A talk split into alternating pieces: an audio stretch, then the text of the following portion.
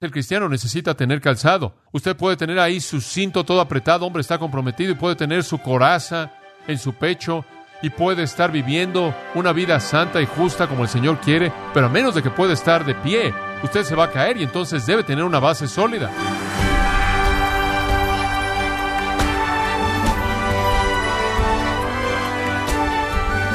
Le damos la bienvenida a Gracia a vosotros, conforme celebramos los 50 años de ministerio de John MacArthur, con una de las 12 series de sermones más populares, recordándole que Dios le ha dado un calzado especial para evitar caídas en la batalla espiritual.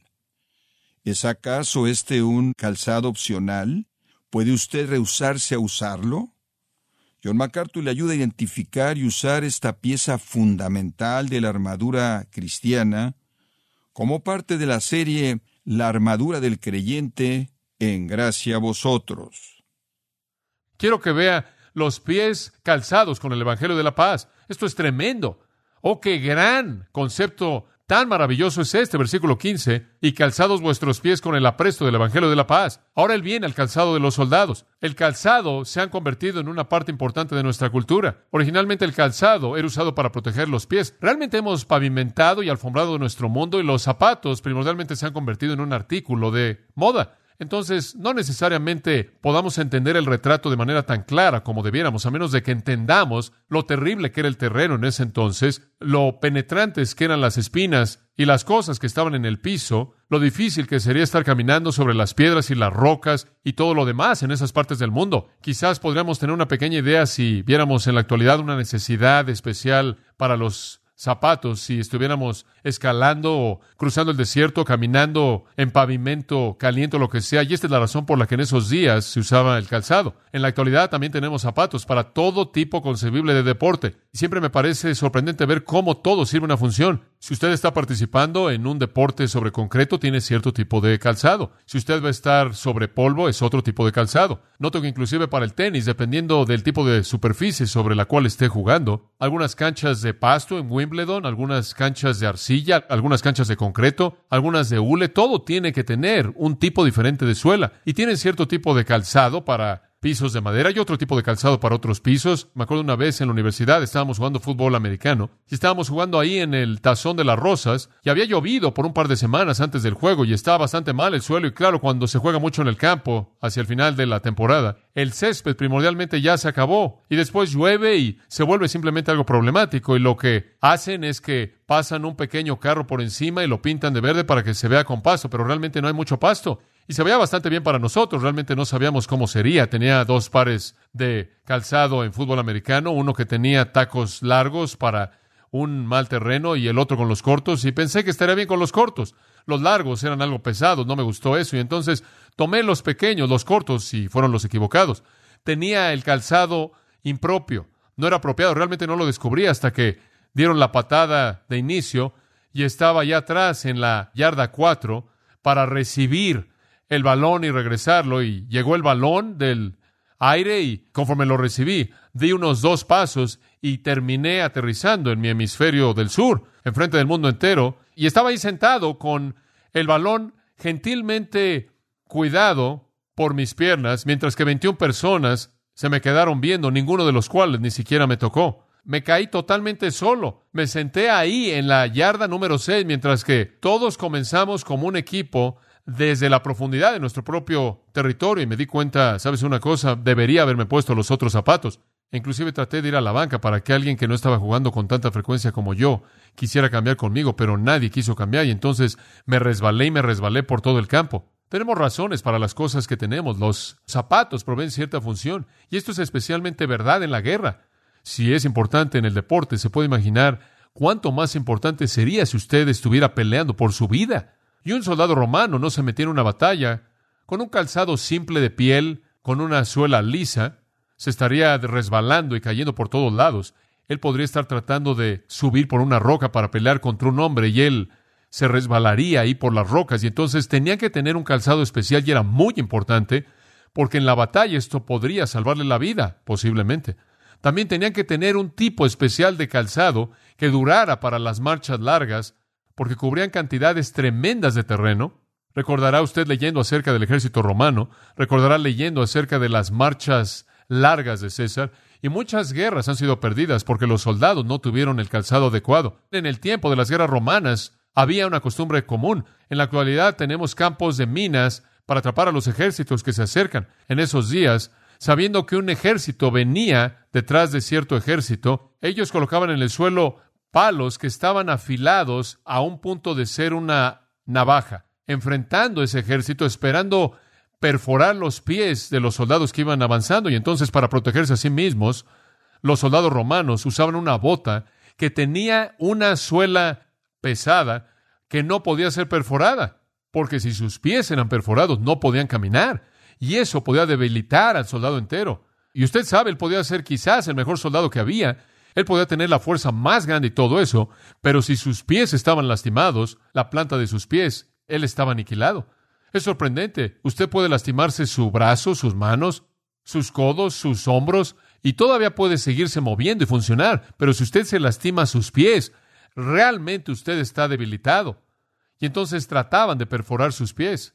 También en la batalla usted podrá ser el hombre más fuerte que vive. Usted podría tener la mejor espada que hay, pero si usted no se puede poner de pie, usted está en serios problemas. Y entonces era de tal importancia el calzado que esto es lo que usaban usaban una especie de semibota con una suela gruesa que tenía una especie de clavos así y estaba amarrado de esta manera a sus pies y después tenían tiras que se amarraban en toda dirección de tal manera que estaba tremendamente apretada adhiriéndose a su pie.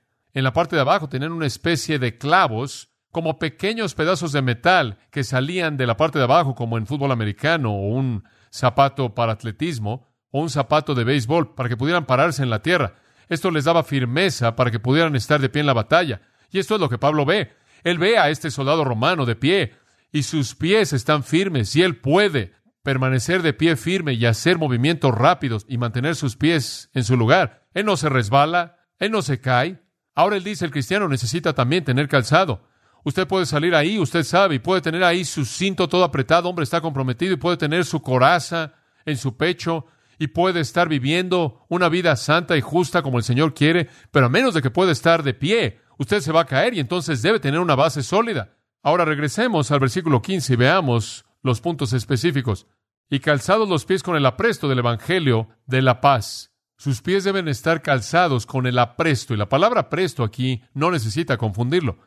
Probablemente se oye un poco rara la manera en la que es traducida. Simplemente significa listo o equipado. Y lo que él está diciendo es que sus pies deben estar listos al tener el calzado puesto. Eso es lo que él está diciendo. Deben estar equipados, deben estar preparados. Esa es la idea. De hecho, en Tito 3.1, el mismo término, apresto preparación es traducido listos. Entonces, es la idea de estar listo, de estar preparado, de estar equipado. Nuestros pies deben estar equipados, deben estar calzados de manera apropiada para la batalla. Ahora, la mayoría de la gente que lee esto y muchos comentaristas que han escrito acerca de esto suponen que tiene una referencia al ir a predicar el Evangelio de la paz. Hombre, tengo mis zapatos del Evangelio puestos y voy a salir a predicar. Y básicamente sacan eso de Romanos 10.15, porque en Romanos 10.15 cita Isaías 52.7, escrito está, cuán hermosos son los pies de los que predican el Evangelio de la paz y traen las buenas nuevas de cosas buenas.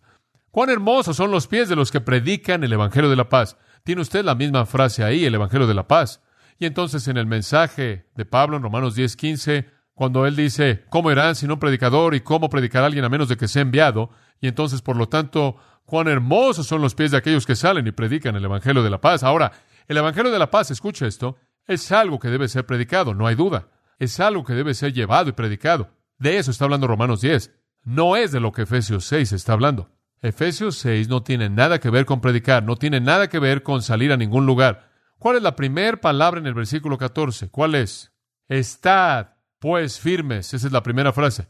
Esto no es salir, es estar de pie de lo que está hablando el apóstol. Y el punto aquí no es evangelizar a los perdidos, el punto aquí no es predicar el evangelio, el punto aquí es pelear contra el diablo. Esto no es evangelismo a un incrédulo, esto es conflicto para el cristiano. Él no está hablando de ir a ningún lugar y predicar, él está hablando de estar de pie en donde está y pelear contra el diablo. La idea es mejor expresada en las palabras de 1 Corintios 16, 13. Estad firmes en la fe. Estad firmes en la fe. Versículo 11. Para que podáis estar firmes. Ese es el punto. Versículo 13. Para que podáis resistir y habiendo todo, estad firmes. Todo tiene que ver con estar firme, estar de pie, no ir, salir, moverse. Entonces, esa no es la interpretación apropiada. Claro que el Evangelio de la paz puede ser predicado. Debe ser predicado. Y son hermosos los pies de aquellos que salen y lo predican. Pero ese no es el punto aquí. Esto no es evangelismo. Este es el creyente en conflicto con Satanás. Y él está diciendo, debido a que nuestros pies tienen puestos o están calzados con las buenas nuevas de la paz, estamos de pie, no nos deslizamos, no nos resbalamos, no nos caemos cuando estamos bajo ataque. Ahora veamos la frase, el Evangelio de la paz. Bueno, ¿qué es eso? ¿Qué es? Bueno, el Evangelio significa qué? Buenas noticias. ¿Y paz significa qué? Paz. Son las buenas noticias de paz. ¿Y cuáles son las buenas noticias de paz? Romanos capítulo 5. Pase ahí porque es un pasaje muy importante. Romanos capítulo 5. Estas son las buenas noticias de la paz. Quiero que observe el versículo 6. Romanos 5, 6. Ahora aquí está el retrato básico del hombre. Porque cuando éramos débiles, muy bien, el hombre es débil. Él es débil. Versículo 7. Porque apenas uno moriría por un hombre justo, lo cual significa que por un hombre injusto nadie jamás moriría. Entonces la implicación está en el versículo 6, somos débiles, en el versículo 7 somos injustos, en el versículo 8, porque siendo aún pecadores, Cristo murió por nosotros, entonces somos pecadores. Versículo 9, mucho más entonces, siendo justificados por su sangre, seremos salvos de la ira. Eso indica que éramos no justificados, no salvos y los objetos de la ira de Dios. Ahora, allá hay una definición del hombre. Versículo 6, débil. Versículo 7, injusto. Versículo 8, pecaminoso. Versículo 9, no justificado, no salvo y un objeto de ira. Resumiéndolo todo, ese tipo de hombre, versículo 10, si cuando éramos enemigos, ese es el resumen. Usted toma un hombre quien es débil, injusto, pecaminoso, no salvo. ¿Y qué es lo que usted tiene? Un enemigo de Dios, quien es el objeto del juicio de Dios. El Dios y el hombre, escuche esto, están en dos lados diferentes. Nunca permita que alguien lo convenza de que Dios es el Padre de todo mundo, que Dios ama y tolera a todo mundo y que todo mundo está en la familia de Dios.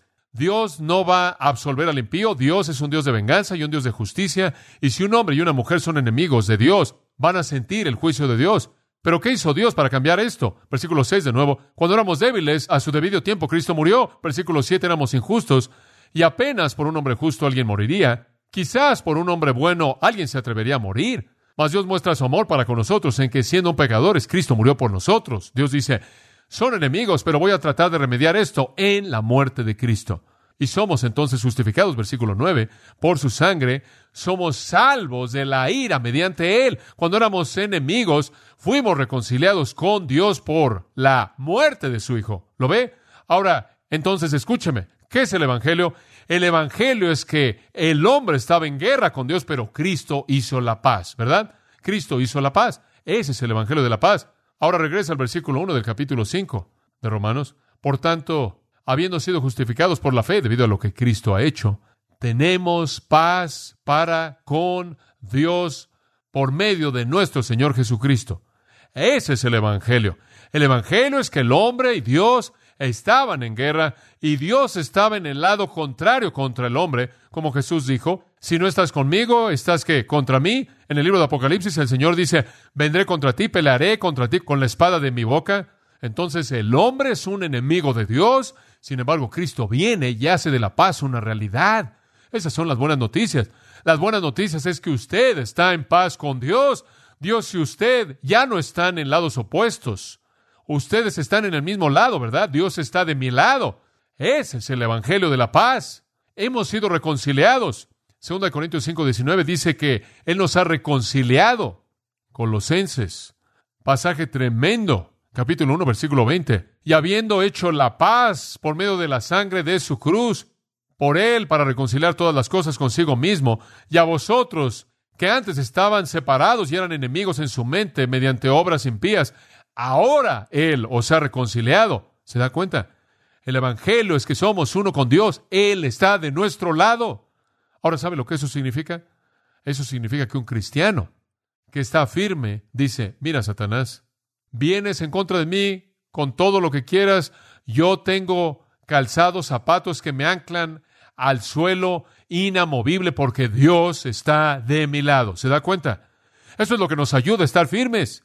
Si yo tuviera que estar firme ahí y pelear contra los ejércitos del infierno por mí mismo, en mi propia fortaleza, perdería. Ilustración Pedro en el huerto, Juan 18.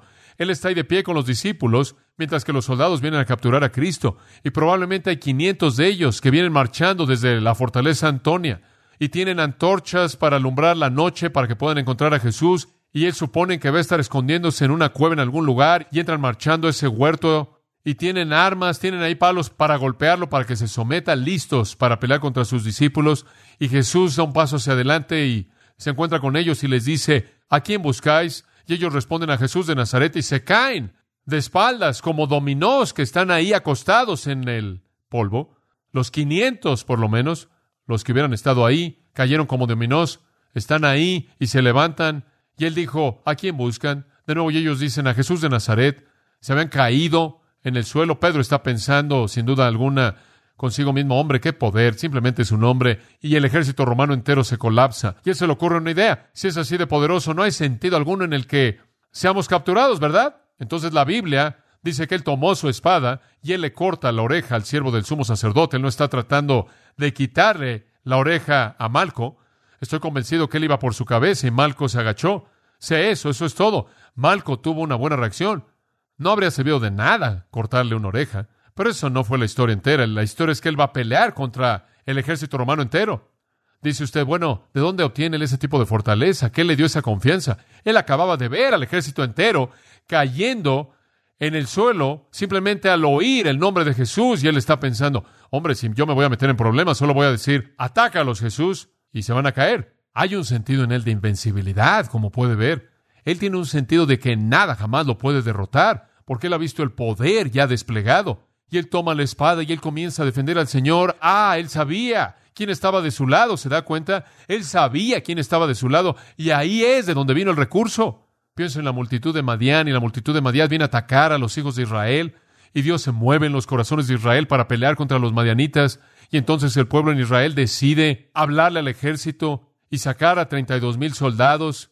Las tropas, usted sabe, van a ir y pelear contra los madianitas y el Señor dice, mira, no necesito a 32 mil soldados para hacer esto, desháganse de todo mundo que no esté tomando esto en serio. Y entonces va y le dice a Gedeón que use un pequeño sistema y finalmente Gedeón lo hace y terminan con 300 hombres. Y el Señor dice, muy bien, ustedes 300 van a derrotar a el ejército de Madián. Todo mundo saque un contenedor y una trompeta y una vela. Sí, he estado ahí y he dicho, eso es, y he pensado, eso es un poco raro, súbanse una montaña y vayan en contra del el ejército madianita desde el valle, y cuando yo les diga qué hacer, y cuando yo les diga toquen la trompeta, rompan el contenedor, y van a tener la vela, y vamos a ganar la batalla. ¿Y sabe lo que pasó? Lo hicieron. Y el ejército de Madián se levantó y se mataron los unos a los otros. Escuche, Gedeón sabía quién estaba de su lado. Como puede ver, él sabía quién estaba de su lado. Pedro y Juan entraron al Sanedrín y dijeron, no nos importa lo que digan, vamos a servir a Dios. Y no tenían temor, ellos sabían quién estaba de su lado. El apóstol Pablo hizo lo mismo, predicó valientemente a Jesucristo porque él conocía sus recursos. Él estaba en paz con Dios, Dios estaba de su lado, ¿se da cuenta? Y en eso estamos de pie firmes. Y le puedo decir a Satanás, adelante lo que quieras. Yo puedo decir lo que tú tengas que arrojarme, no tengo en absoluto temor alguno porque Dios está de mi lado. ¿Sabe una cosa? sabiendo lo que sé, si no fuera cristiano y no tuviera a Dios de mi lado, yo tendría miedo todo el tiempo, estaría aterrado. Escuche, usted puede estar firme, con confianza absoluta. Cuando estuve en secundaria, en séptimo año, tenía un pequeño amigo llamado Roger. Roger era un niño bajo de estatura, ambos estábamos en séptimo año, y Roger en cierta manera se veía como alguien de cuarto año. Realmente no se había desarrollado mucho. Él era algo así como llenito, se veía algo así como el hombre de Pillsbury que usted le mete el dedo, ¿me entiende? Él era algo así como gordito y bonito y se veía como un niño tierno. Y Roger era mi amigo porque yo era el hijo del pastor y él estaba en la iglesia también. Y éramos amigos de escuela dominical y entonces usted sabe, caminábamos por esta secundaria que era bastante difícil en su ambiente. Digo, esta era una secundaria bastante difícil. Teníamos peleas de cuchillos todo el tiempo Y en el baño de los niños, cuando usted entraba, ellos tenían una caja de fusibles, y allí en la caja de fusibles, los muchachos la abrían y dejaban cigarros de marihuana prendidos, y todo el mundo entraba y fumaba un poco. Y esto era en 1950, no sé, en algún punto en los 1950. Pensamos en las drogas como algo muy moderno. No, no, pasaba todo el tiempo en ese entonces. Los jóvenes estaban drogados todo el tiempo. Teníamos un estacionamiento para los jóvenes que llegaban a la escuela en su carro, llegaban en su coche. Usted sabe porque ya eran tan grandes. Herbie tenía 18 años de edad y tenía su propio auto y él estaba en nuestro grupo. Realmente era una escuela muy difícil y habían peleas constantemente todo el tiempo. Llegó al punto en el que por alguna razón le gustaba molestar a Roger, simplemente por la manera en la que se veía, la manera en la que se veía invitaba ese tipo de molestia. Y entonces íbamos caminando y siempre estaban gritándole a Roger y lo molestaban. Estos jóvenes siempre estaban en problemas por usar sus pantalones demasiado bajo en esos días, ¿me entiende? Y el señor que era el subdirector siempre los sorprendía y les levantaba los pantalones y les ponía un cinturón grande en su cintura. Este joven llamado Johnny era el líder. Bueno, un día estábamos en el vestidor y nos estábamos preparando para irnos después de la clase de educación física y llegó el grupo, llegó la pandilla y los chicos malos se cubrían la cabeza, se ponían un gorro, los llamábamos, los jóvenes duros.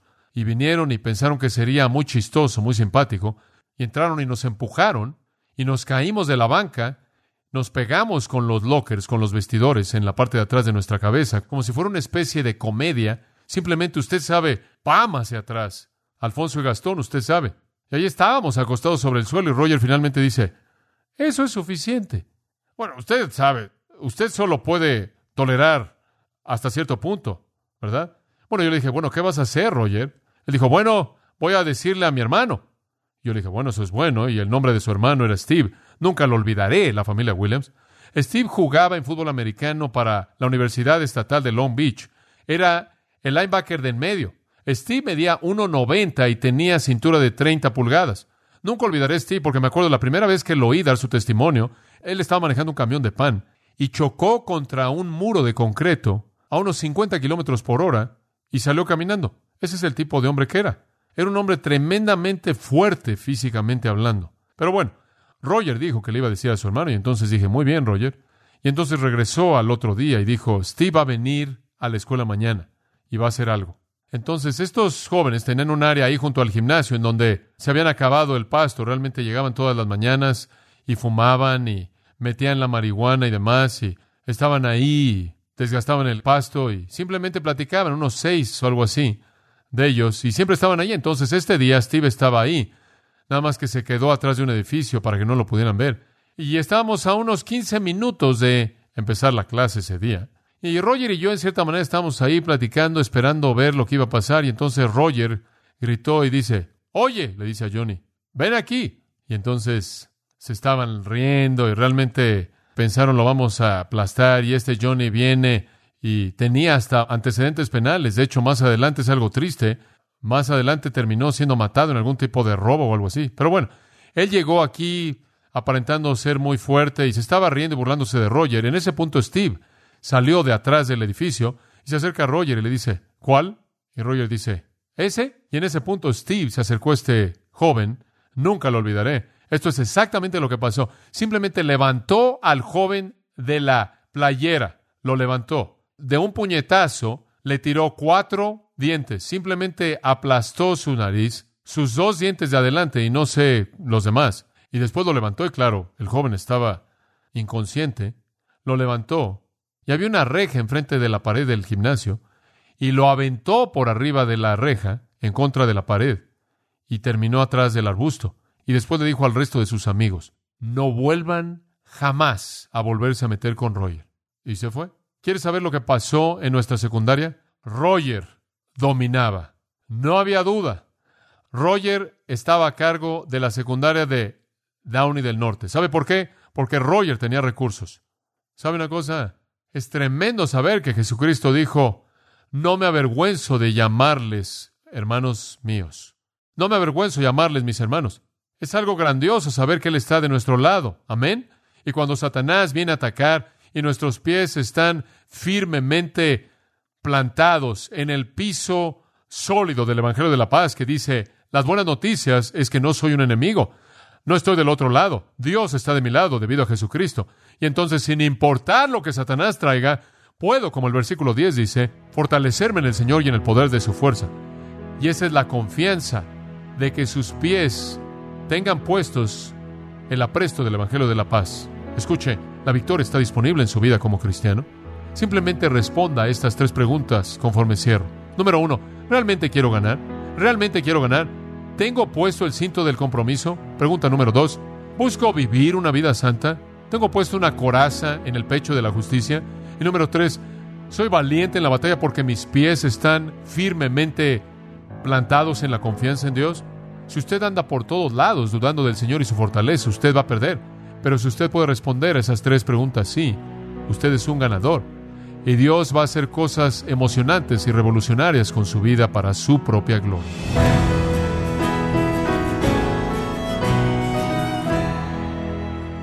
John MacArthur nos mostró cómo resistir firme cuando Satanás ataca poniéndonos el calzado adecuado, el calzado del Evangelio de la Paz. Parte de la serie La armadura del creyente, aquí en gracia a vosotros. Estimado oyente, nos complace anunciar la conferencia Expositores 2019, que se llevará a cabo los días viernes 27 y sábado 28 de septiembre en Los Ángeles, California. En esta ocasión el tema será Proclamando el Evangelio verdadero. Grace Community Church ha diseñado esta conferencia anual para fortalecer a la iglesia local a través de la capacitación de sus líderes. El pastor John MacArthur y Paul Washer serán dos de los predicadores principales de esta conferencia Expositores 2019. Para mayor información e inscripciones de la conferencia Expositores 2019, visite conferenciaexpositores.org. Repito, conferenciaexpositores.org. Si tiene alguna pregunta o desea conocer más de nuestro ministerio, como son todos los libros del pastor John MacArthur en español, o los sermones en CD que también usted puede adquirir, Escríbanos y por favor mencione la estación de radio por medio de la cual usted nos escucha en gracia a vosotros. Es importante conocer no solo el país y ciudad de donde usted nos escucha, sino también la radio. Para quienes contactan nuestro ministerio por primera vez, pueden solicitar una copia del mensaje de promoción sin costo alguno, un mensaje por oyente únicamente. Si usted vive en los Estados Unidos o Puerto Rico, escríbanos a Gracia Vosotros, P.O. Box 4000, Panorama City, California 91412. O puede escribirnos a través del siguiente correo electrónico radio arroba gracia.org. Le damos las gracias por su tiempo y sintonía en nombre del pastor John MacArthur y del personal. Y le comento que estamos orando para que Dios continúe extendiendo su gracia en usted mientras nos acompañe en la próxima edición para continuar desatando la verdad de Dios un versículo a la vez, aquí en gracia a vosotros.